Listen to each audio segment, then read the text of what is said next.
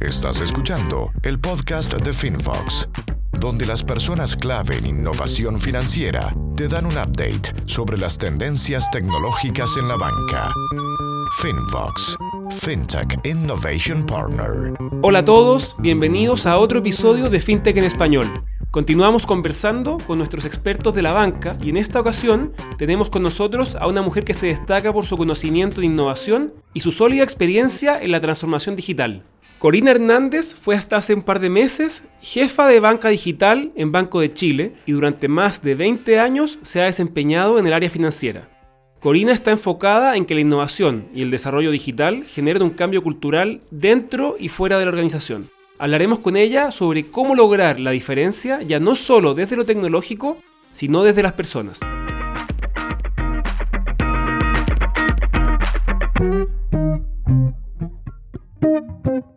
Hola a todos, ¿cómo están? Estamos hoy con Corina Hernández, que es una persona que conocemos hace varios años ya aquí en Finbooks. Somos amigos de, de, larga data, que tiene una experiencia impresionante que comunicarle a toda la gente que está intentando llevar a cabo procesos de transformación digital dentro de bancos, particularmente interesante para gente de banca muy grande, porque Corina viene de Banco de Chile, uno de los principales bancos aquí eh, en el país, y le ha tocado participar de la transformación digital dentro de Banco de Chile, con todo lo que eso implica mover una masa de gente, una masa burocrática de decisiones, como nos va a contar. Y además, Corina, bueno, voy a dejar que tú te, te presentes, pero tiene un background personal súper interesante y está haciendo algunos cambios profesionales en, en, el foco de su, de su carrera, que es complementario con todo este proceso de transformación que involucra no solamente a nuevas tecnologías, como estábamos conversando, sino a realizar también un cambio cultural dentro de organizaciones que muchas veces tienen, como el caso de Chile decenas o cientos de años y decenas o cientos de años haciendo las cosas de la misma forma. Entonces, Corina, para la gente que nos escucha y que no te conoce todavía, podrías primero contarnos un poco de ti y luego eh, contarnos qué es lo que estás haciendo y transmitir un poco tu experiencia para la gente que está hoy día tratando de empujar un poco el elefante desde, desde algún banco. Sí,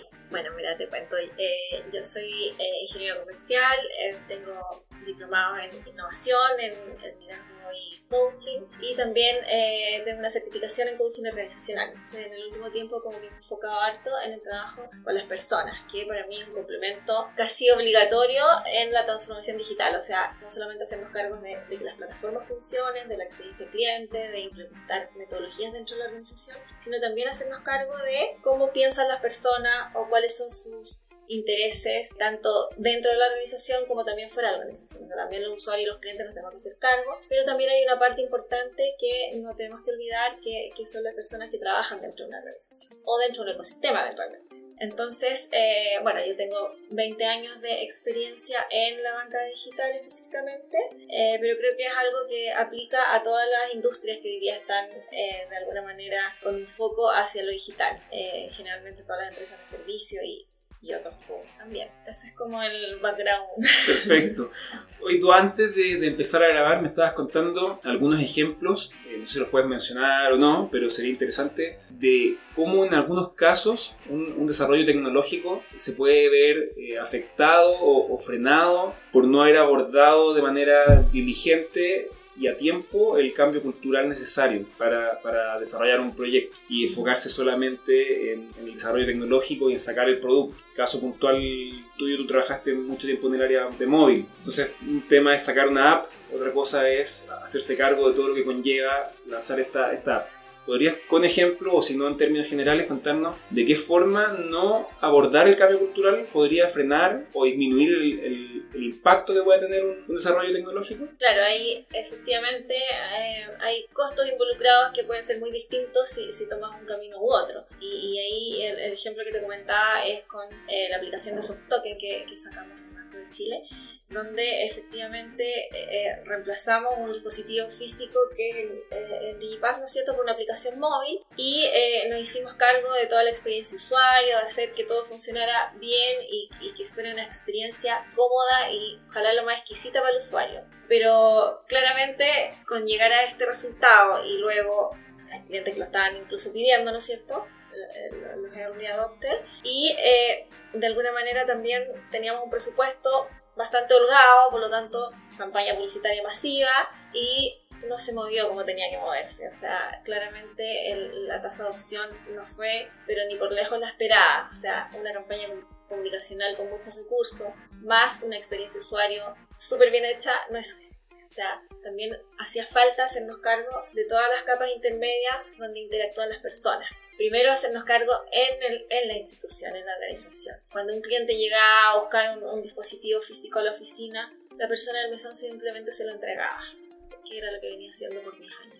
Por lo tanto, si es que no nos hacemos cargo de esa, de esa facción, de, de, por darte un ejemplo, porque ejemplos como este dentro de la organización hay muchos, estamos hablando de mucha gente que tiene interacción con los clientes, el contact center, los ejecutivos de cuenta, cualquier, incluso hasta las empresas también tienen contacto con los clientes que finalmente son usuarios, son personas. Por lo tanto, hacernos cargo de, toda esta, de todo este frente y de la parte más atrás también, porque todos tenemos interacción con personas. Por lo tanto, si todos somos promotores de, de un servicio, o en este caso de, una aplicación o lo que fuera, hace la diferencia.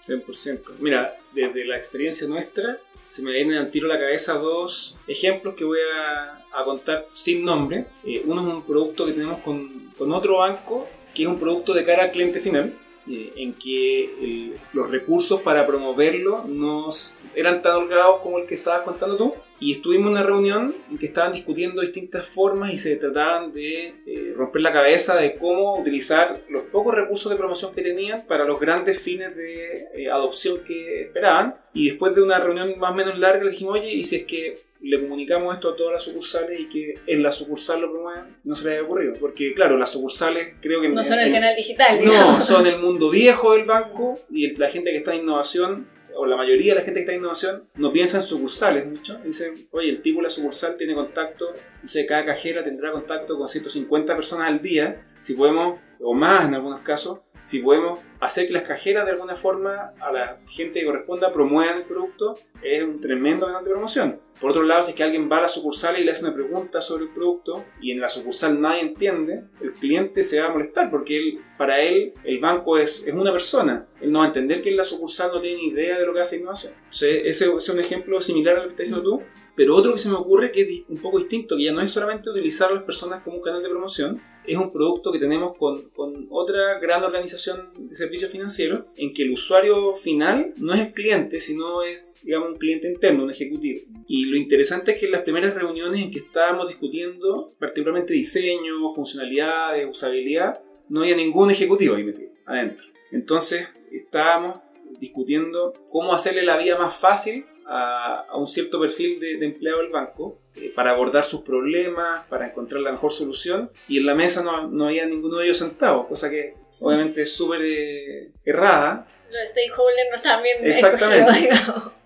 y nosotros propusimos, oye, hagamos una, una, prueba de concepto, traigamos por lo menos, no sé, a 20, dado que el universo eran 700 personas, traigamos a 20 personas un día y hagámoslo, preguntémosle qué es lo que les molesta de la solución actual, cómo se imaginan ellos una mejor solución, porque si el tema es resolverles a ellos el problema, llegar con algo que quizás es un poco más bonito, un poco más pintoso, pero no le resuelve el problema de fondo que todos creemos saber cuál es, pero nadie en realidad sabe porque no están los zapatos de él, es muy difícil. Entonces también fue para ellos una novedad decir, oye, mira, eh, vamos a traer a los ejecutivos de venta a participar de esta conversación sobre cómo les da una mejor herramienta. Y mm, son, son, dos ejemplos distintos en que efectivamente la gente que está empujando la innovación a veces se olvida de incorporar el, elemento humano. Y ahí me resuena otra cosa, Gabriel, con lo que tú dijiste. Porque una cosa que es bastante obvia es preguntarle qué es lo que quieren a las personas.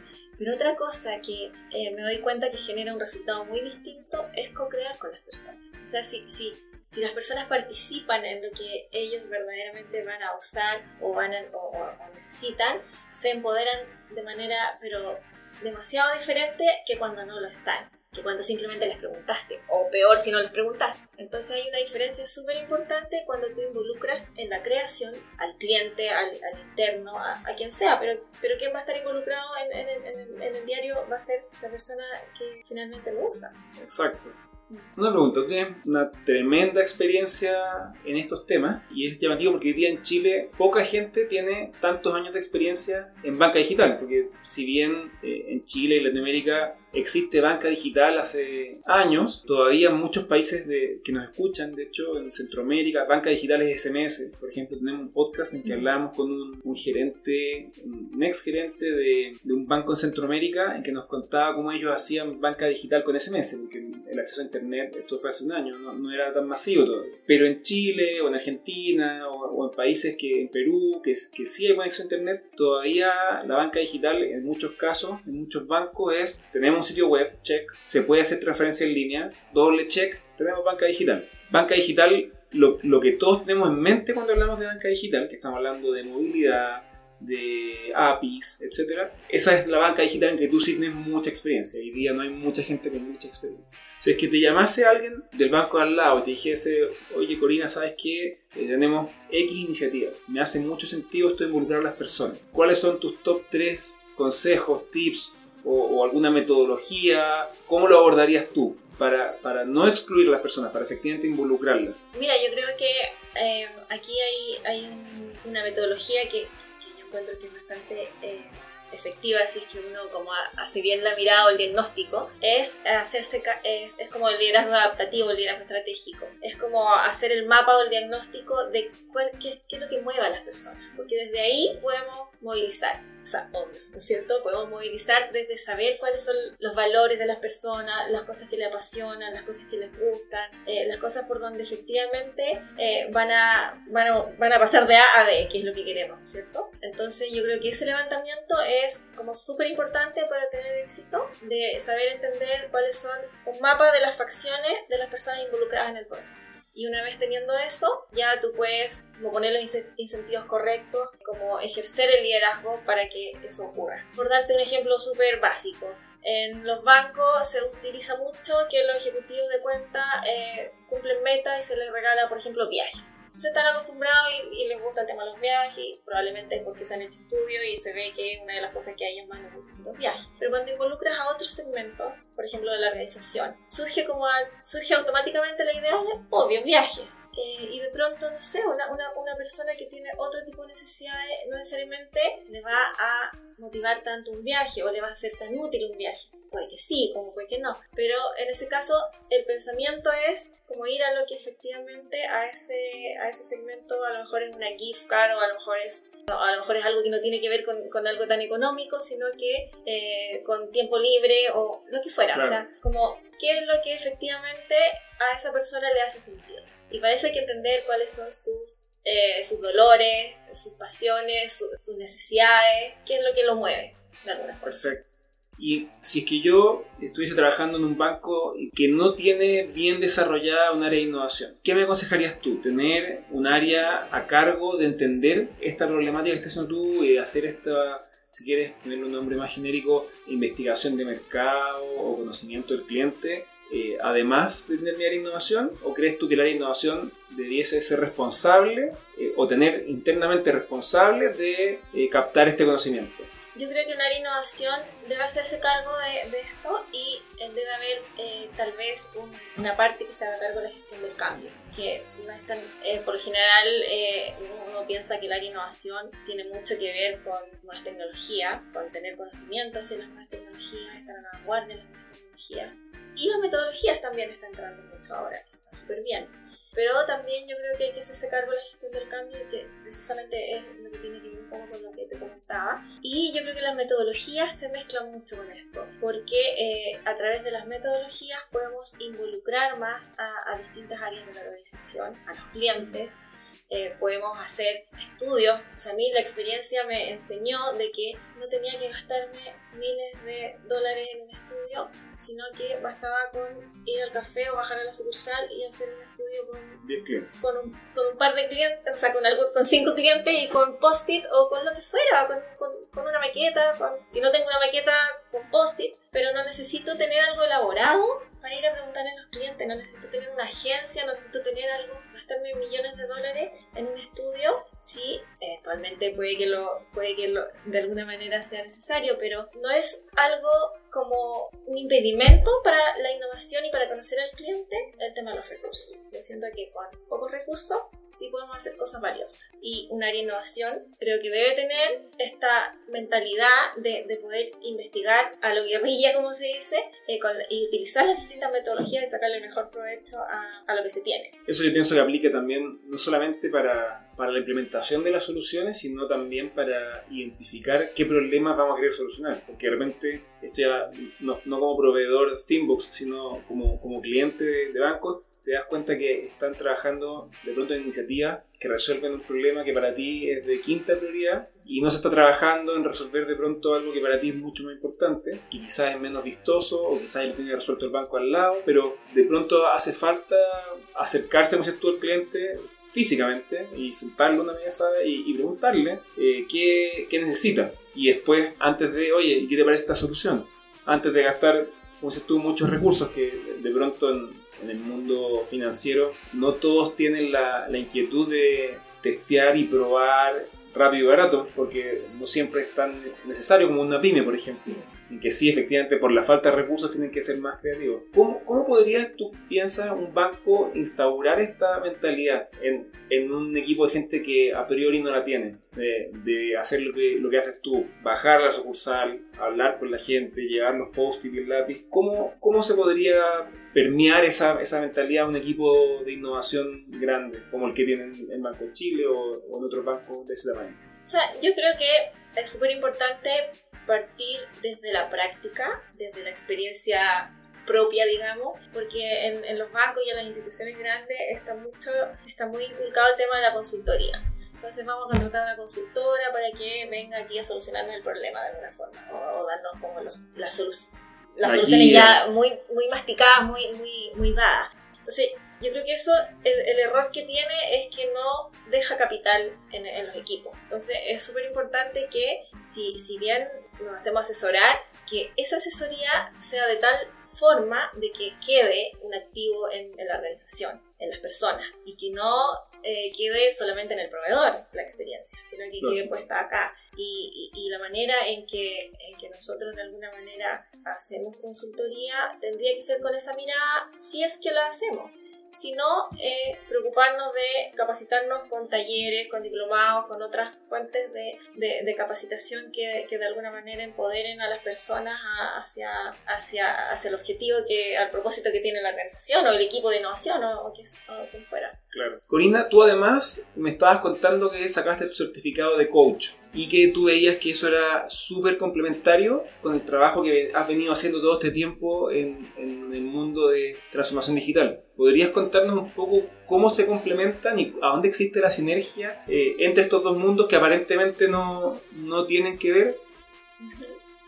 Sí, mira, eh, nosotros hicimos un trabajo de equipo bien, bien potente. Eh, hicimos coaching en el equipo trabajaba, donde lo hizo otro coach, no yo, yo soy parte del equipo, y nos dio como una puerta de entrada hacia un mundo que nunca nos imaginamos que podría existir y, y que generó resultados como bien sorprendentes en cuanto a, a, la motivación del equipo, en cuanto al desempeño, en cuanto a la propiedad y al empoderamiento de cada persona.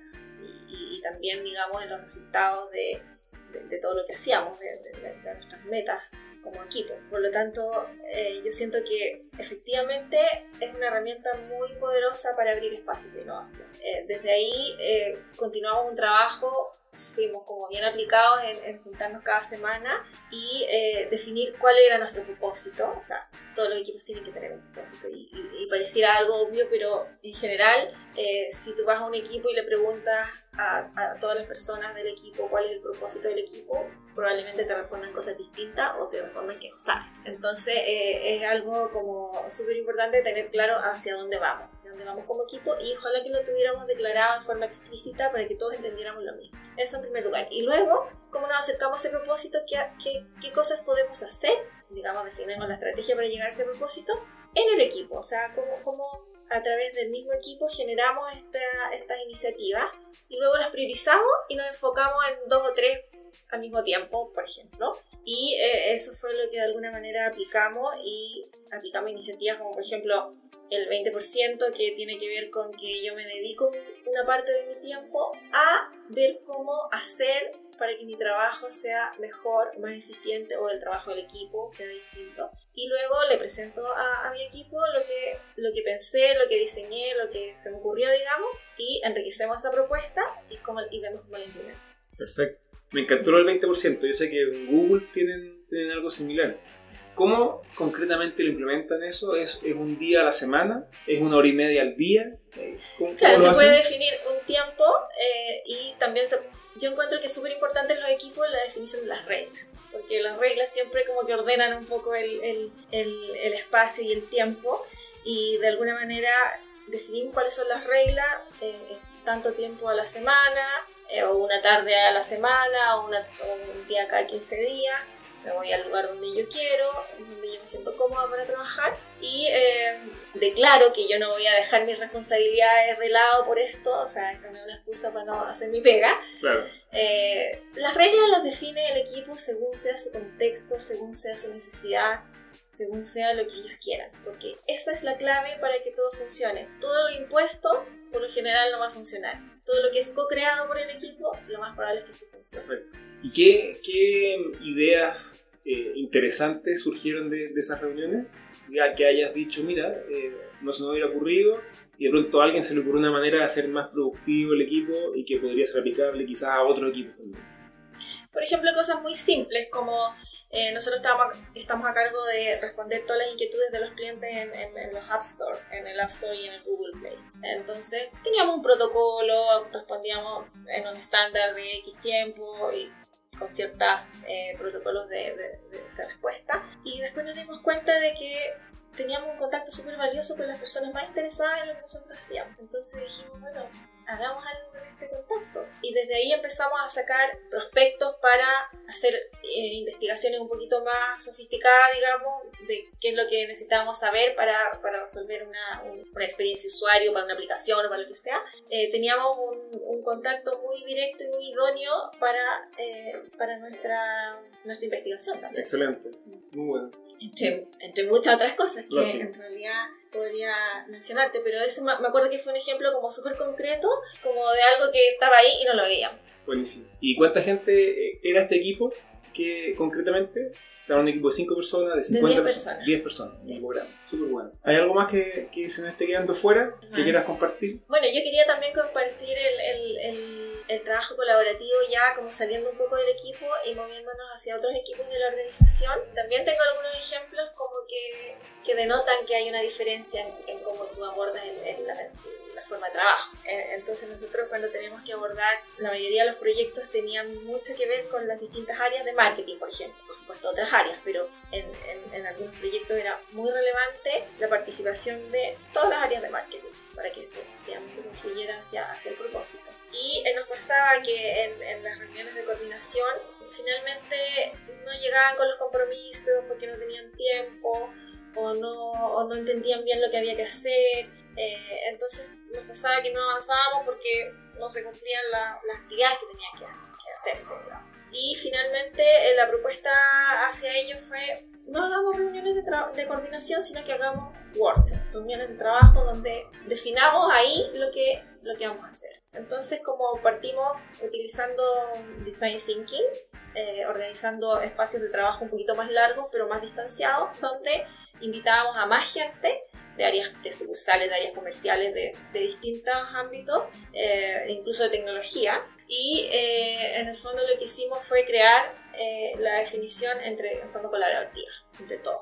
Y, y, eso cambió mucho el... O sea, cambió mucho la dinámica del proyecto porque ya no era como, ah, qué lata, tengo que cumplir con esta obligación, sino que como que el empoderamiento fue absolutamente eh, de, del equipo completo. O sea, no era un proyecto de la banca digital, sino que era un proyecto de toda el área marketing o de toda la edición de marketing. Perfecto, súper bueno. Bueno, la, como te contaba al principio, más o menos la, la, mitad de la gente que nos oye es gente que trabaja en banca. No todos en banca digital, pero sí todos fanáticos de la banca digital. Por eso nos oye. Estoy seguro que les va a servir muchísimo todo lo que tú estás contando, porque son, eh, es tu experiencia real eh, en un banco grande que tiene todas las dificultades de banco grande para desarrollar innovación y sin embargo es un banco que desarrolla mucha innovación. Diría yo que es bien reconocido en Chile por ser un banco que desarrolla mucha innovación, con mucha frecuencia y de buena forma. Si es que alguien quisiese eh, ponerse en contacto contigo para hacerte alguna pregunta, alguien que puede ser de algún banco en Chile o algún banco fuera, respecto a una opinión o pedirte un consejo o una consultoría quizás, eh, ¿cuál, ¿cuál sería para ellos la mejor forma de, entrar en contacto contigo? Por correo o por LinkedIn. ¿Por LinkedIn? ¿Cuál es tu correo? ¿Puedes compartirlo o prefieres.? Lo podemos dejar de hecho las notas del programa. Así que... Sí, puede quedar en las notas aquí un poco ¿Ya? Para los que se motiven, para que revisen algo del programa, o si no, tu link de LinkedIn quizá. También, también lo puedo Buenísima. Bueno, para los que están viendo el video, les aprovecho de mostrar que la última edición de la revista eh, ya está arriba y además está impresa. Así que eh, tenemos como una muy buena noticia, les muestro así rápido, después la pueden descargar o comprar en Amazon. Así que eh, a los que ya están registrados en el, en el, newsletter de la revista, les va a llegar el link para descargar la, la nueva edición directamente desde Amazon si es que la quieren tener física y poner en su, en su oficina, en la sala de estar o, donde la quieran eh, poner, o para descargarla en versión digital, en PDF, como siempre, desde fintech en español o fintechenespanol.com. Así que espero que les guste, espero que la compren en físico para que nos manden luego su feedback. Súper interesante los contenidos, además. Está súper interesante y además que el 100% del contenido es eh, escrito por colaboradores, que son o gente de banca o gente de empresas fintech que de manera completamente gratuita nos mandan artículos para la revista. De hecho, creo que ya llevamos tres que son 100% contenido eh, de esta comunidad de colaboradores que, que nos comparte su experiencia, así como estás haciendo tú ahora en el podcast. Hay gente que, le resulta más cómodo hacerlo por escrito, o que además, de hecho, ha participado en el podcast y luego nos mandan de, pronto artículos. Y esto es una revista 100% creada por esa comunidad. De hecho, en la última edición no hay ningún artículo nuestro, son todos de, estos colaboradores. De pronto nosotros también colaboramos. Está súper buena, la calidad de contenido es muy buena. En Finbox revisamos que todos los contenidos aporten valor. Si hay algo que es muy promocional, no va. Tiene que ser algo que, que esté aportándole a los demás. Y los temas son todo lo que tiene que ver con fintech, transformación digital, blockchain, eh, criptomonedas, eh, de pronto hay cosas más técnicas de API, en este caso estamos hablando por ejemplo de Insurtech también, del mundo de la, de la banca de seguro, eh, crowdfunding, tocamos todos esos temas y lo interesante es que siempre lo escribe alguien que está en las trincheras, o sea, normalmente el que escribe el artículo es un tipo que está en la empresa de crowdfunding, en la empresa de Bitcoin, en la empresa de blockchain o está, en, como caso tuyo, dentro de un gran banco desarrollando innovación y nos habla sobre ese tema. Entonces siempre en primera persona y siempre con un toque de experiencia personal súper super bueno. Me la, me la leo todo. Eso tiene mucho valor. Sí, así es. Así que bueno, Corina, te agradezco muchísimo por haber venido. Nos costó coincidir, pero ya, ya estamos acá y, estoy seguro que van a llegar muchas preguntas luego para ti. Eh, si es que no te las mandan directo y las mandan a través de nuestros canales, te las vamos a hacer llegar para que las puedas responder. Eh, respecto de, desde, no sé, innovación dentro de un banco, innovación desde afuera de un banco, alguna fintech que de pronto quieras saber tu, tu, input respecto a algún proyecto eh, que nos ha pasado de pronto con otros invitados. Así que vamos a, hacer de puente entre nuestra comunidad y tú, mientras, al menos mientras sigas en Chile, que ya sabemos que te vas pronto fuera de Chile, pero eso lo vamos a dejar para sorpresa para más adelante. Te agradezco a ti un montón la oportunidad de, de, compartir esta información y de ser parte un poco de la, de la iniciativa que tienen de, de contenido fintech, que es muy interesante. Buenísimo. Bueno, gracias a todos. Nos vemos en el siguiente episodio, que es sorpresa.